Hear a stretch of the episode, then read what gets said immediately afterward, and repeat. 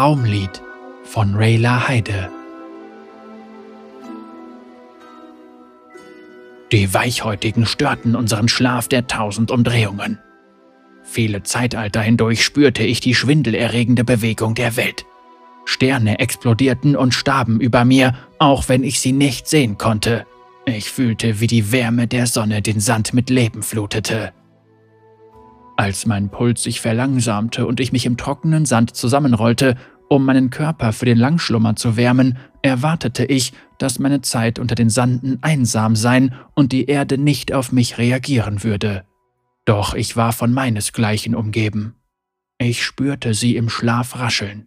Ich hörte ihr stilles Murmeln, das sich nach meinem Geist ausstreckte, ich lauschte ihren Traumliedern über viele Welten. Ein Ort ohne Weichhäutige, ohne Angst oder Schmerz oder Zweifel. Ein Ort voller Frieden.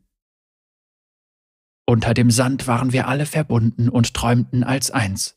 Nicht nur die Sänger, sondern alles Leben. Die Würmer, die sich um die glatten Steinkörner wandten, der Nacktmull, der seine Tunnel grub, um dort seinen Nachwuchs zur Welt zu bringen, und sogar eine Familie weichhaariger Jungspinnen, die eine Nacht im Tiefdunkel verbrachte. Ich hielt die Steine für unbewegliche, kalte und gefühllose Elemente, doch auch sie waren ein Teil von uns. Die Steine waren warm, und je tiefer wir gruben, desto näher kamen wir dem Schoßfeuer der Welt. Immer wenn der Untergrund vor Wut kochte, war ich zur Stelle. Sein Beben schüttelte den Sand, bis ich selbst zornig wurde und zurücksang. Wir sind eins.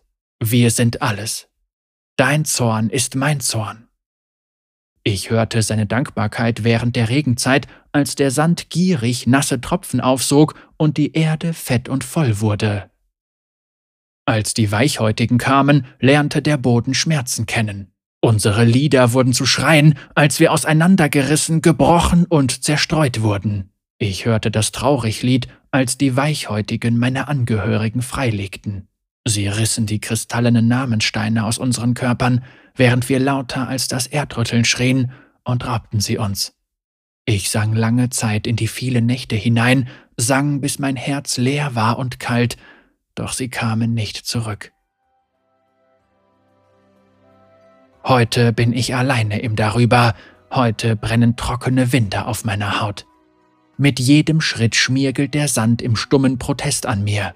Ich kämpfe gegen den Drang an, mich einzugraben und in das Tiefdunkel der Erde zurückzukehren. Ich bin nicht getrennt, ich bin Teil des Eins, nicht über es hinweg. Aus der Entfernung dringt ein Lied von Schmerzangst zu mir. Der Klang ist schwach, doch ich erkenne die Melodie und stimme ein Lied über meine Trauer an. In meinem Geist erklingt ein hoffnungsvoller Ton, klar und deutlich, so nah, so nah.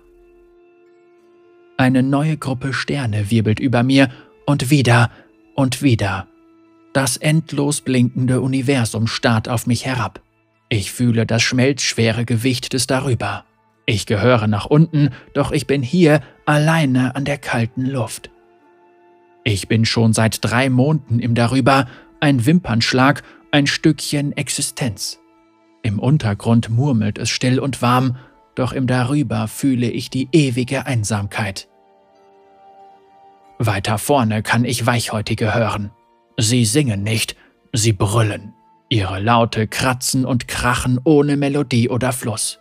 Sie brennen Blutfleisch über einem Falschfeuer. Sein Fett räuchert die Luft und der Gestank schnürt mir die Kehle zu. Warum tun sie so etwas? Der Boden bietet genug, genug für alle.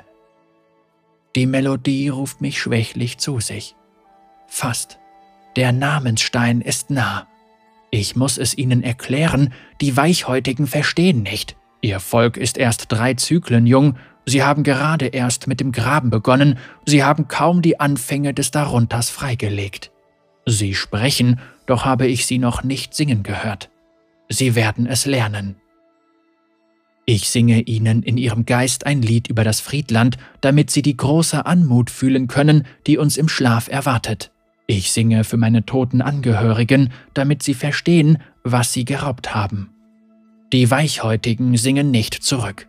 Sie scheinen mich nicht zu hören, also lasse ich meine Stimme in ihren Köpfen anschwellen.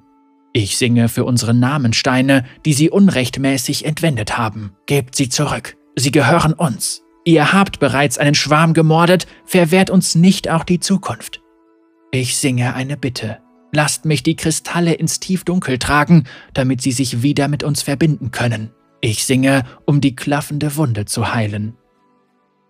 Die Weichhäutigen brüllen sich immer noch an. Einer von ihnen lässt ein rhythmisches Geräusch ertönen. Ein Lachen? Mein Körper fühlt sich an, als würde die Luft ihn zerquetschen. Ich grabe mich ein und genieße den Trost, den das Gewicht um mich herum spendet. Wie können Sie den Ruin, den Sie verursacht haben, nicht sehen? Ihr seid herzlos, ihr seid verroht. Wie könnt ihr uns derart beschneiden? Meine Hülle glüht weiß vor Wut. Ich werde nicht zulassen, dass uns die Weichhäutigen zerstören. Ich höre sie schreien, als ich aus dem Sand emporstoße. Ich ziehe Energie aus dem Boden und speichere die Kraft in meinem Namenstein. Ein Weichhäutiger wirft eine Splitterklinge nach mir und trifft mein Bein. Sie zerspringt an meiner leuchtenden Hülle. Ihr singt nur den Tod, aber dieses Lied kenne ich auch. Ich entfessele sonnenhelle Energie und scharfe Kristalle schießen aus dem Boden hervor, spießen Fleisch auf und zermalmen Rückgrat. In ihrer Panik verbreitet sich das Falschfeuer. Ihre primitiven Bauten aus Zweigen und Haut brennen in der Dunkelheit und tragen Weichhäutige in die Flammen. Rauch steigt wie eine Opferdarbietung an die blinkenden Sterne zum Himmel auf. Weichhäutige fliehen vor dem Chaos, doch ich bin schneller. Ich umkreise sie und attackiere einen Nachzügler. Meine Schere teilt ihn in zwei Hälften. Einen anderen zerquetsche ich unter meinen Beinen. Lebenssaft befleckt den Sand. Ich brülle auf vor Trauer, kein Lied, sondern ein Schrei. Dein Blut ist es nicht wert, das ein und alles zu berühren. Mein Schwanz peitscht links und rechts und wirft die Weichhäutigen zu Boden. Ich hole das Sonnenhelle erneut herbei und noch mehr Kristallspitzen brechen aus dem Boden, um Fleisch zu durchbohren. Also könnt ihr mein Lied doch hören. Ich bin verroht wie See. Ich bin Gewalt. Ich bin tot. Wenn ich träume, sehe ich nur Zorn. Ich bin es nicht länger wert, im Tiefdunkel zu sein, doch ich kann nicht aufhören.